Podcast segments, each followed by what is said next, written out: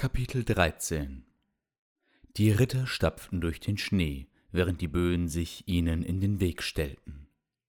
Das zusätzliche Gewicht der Rüstungen erleichterte dabei ironischerweise das Vorankommen. Dennoch war es ein Kraftakt, der sie am ganzen Körper schwitzen ließ. Sie kühlten drastisch ab, was die Männer aber nur dazu motivierte, sich durch Bewegung wieder aufzuheizen. Allmählich nahmen die Winde ab. Das Scheppern der Rüstungen war zu hören, es hallte durch die weiten Gänge. Der Kommandant hatte sich den Aufbau der Festung eingeprägt, seit er Karten dieser zur Vorbereitung studiert hatte. Einige Gebäude waren hinzugefügt worden, andere wieder verfallen, was zeigte, wie alt die Archive seines Königshauses zurückreichten. Haus Grünzweig, welches vor einem halben Jahrhundert noch als Doris Eckworm bekannt war, wobei Doris in der vergessenen Sprache für Königsblut stand, konnte seine Wurzeln bis vor die Gründung des Achatordens zurückverfolgen. Irgendwann zu jener Zeit musste die Festung errichtet worden sein, welche seitdem als Ewigkeitsfort bekannt wurde. Nicht nur ein einzelner König hatte es erbauen lassen. Kein Hemnern lebte so lange. Es mussten mehrere Regenten gewesen sein, welche sich über viele Jahre am Bau beteiligt hatten. All dies sah Enrik. Einem einfachen Soldaten wären nicht die verschiedenen Baustile, verwendeten Materialien oder der Verfall aufgefallen, welcher an manchen Bauten deutlicher als an anderen zu erkennen war. Schlachten von unvorstellbarem Ausmaß waren an diesem Ort ausgetragen worden. Katapulte aus den Stromlanden und Ballisten vom Kontinent Gilmundor hatte Enrik dabei beobachtet, wie sie Mauern und Türme niedergerissen hatten. Jene waren nicht halb so breit oder hoch wie an diesem Ort gewesen.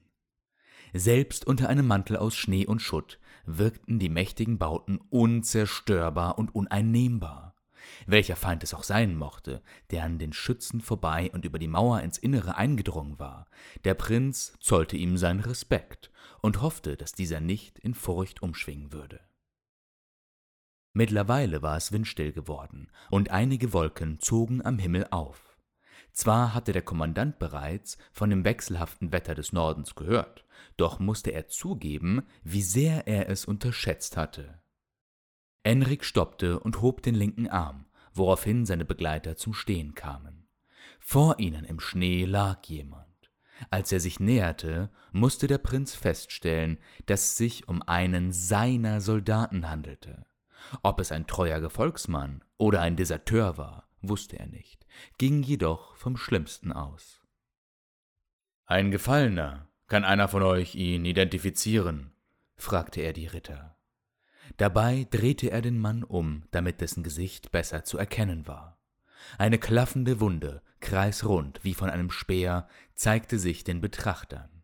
Ein Loch inmitten der Brust des Mannes, wodurch seine Rippen und innere Organe zu erkennen waren. Keiner der Gesalbten wandte sich ab. Enrik war froh darüber, mit solchen Männern in den Kampf zu ziehen. Während die Ritter sich versuchten, an das Gesicht des Soldaten zu erinnern, betrachtete der Kommandant dessen Körper genauer. Er war bleich, als wäre der Mann im Leben kränklich gewesen. Dabei war für die Soldaten immer gesorgt.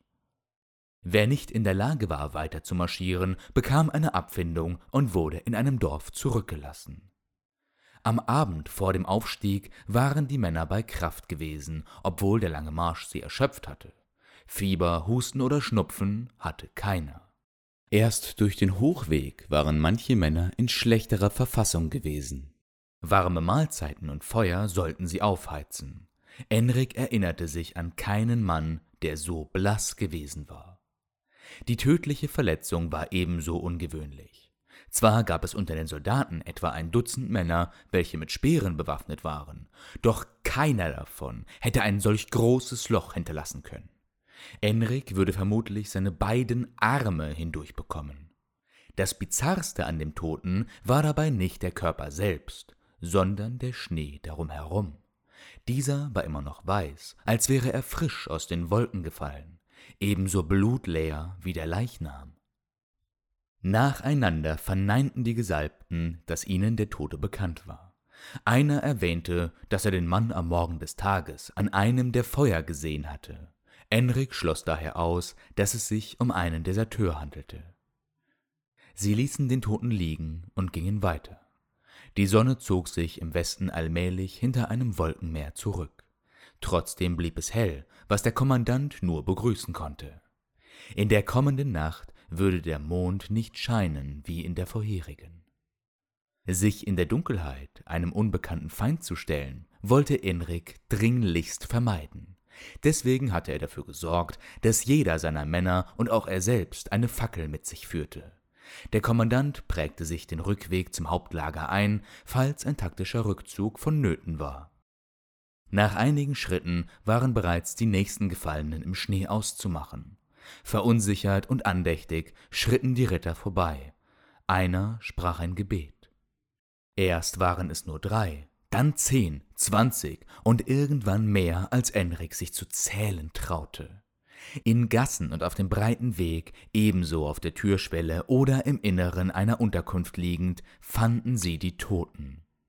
Allesamt hatten sie unerklärliche Wunden, viele kleine oder wenig große, welche an verschiedenförmige Stangenwaffen erinnerten.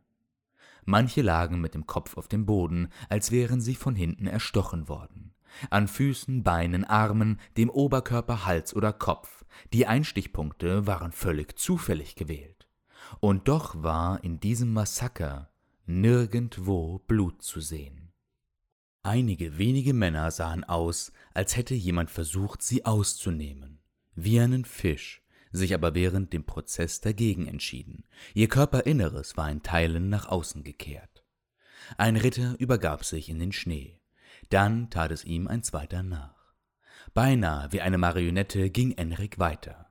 Alles in ihm widersprach den bloßen, unausgesprochenen Gedanken, wer zu so etwas fähig war, genau wie dem Bestreben, dem Weg weiterhin zu folgen. Dennoch tat er es. Weitergehen, befahl er mit strengem Ton. Wut staute sich in ihm auf. Dies waren seine Untergebenen gewesen, jeder ein Kamerad des Nächsten. Er allein war verantwortlich für sie und ihre Leben. Es lüstete ihn nach Vergeltung. Vor der Truppe öffnete sich der Weg zu einem weiten Platz, welcher vor langer Zeit einmal für Versammlungen verwendet worden war. Eine weiße Fläche erstreckte sich, die den Blick auf unzählige Soldaten freigab, welche zum Teil übereinander liegend mit ihren Waffen neben ihnen im Schnee verendet waren. Eine dunkle Wolke zog sich vor die Sonne, und der Kommandant befahl einem Mann, eine Fackel zu entzünden. Die anderen und er selbst entflammten die ihre an der brennenden. Das Feuer in der einen und das Schwert in der anderen betraten die sechs den Platz.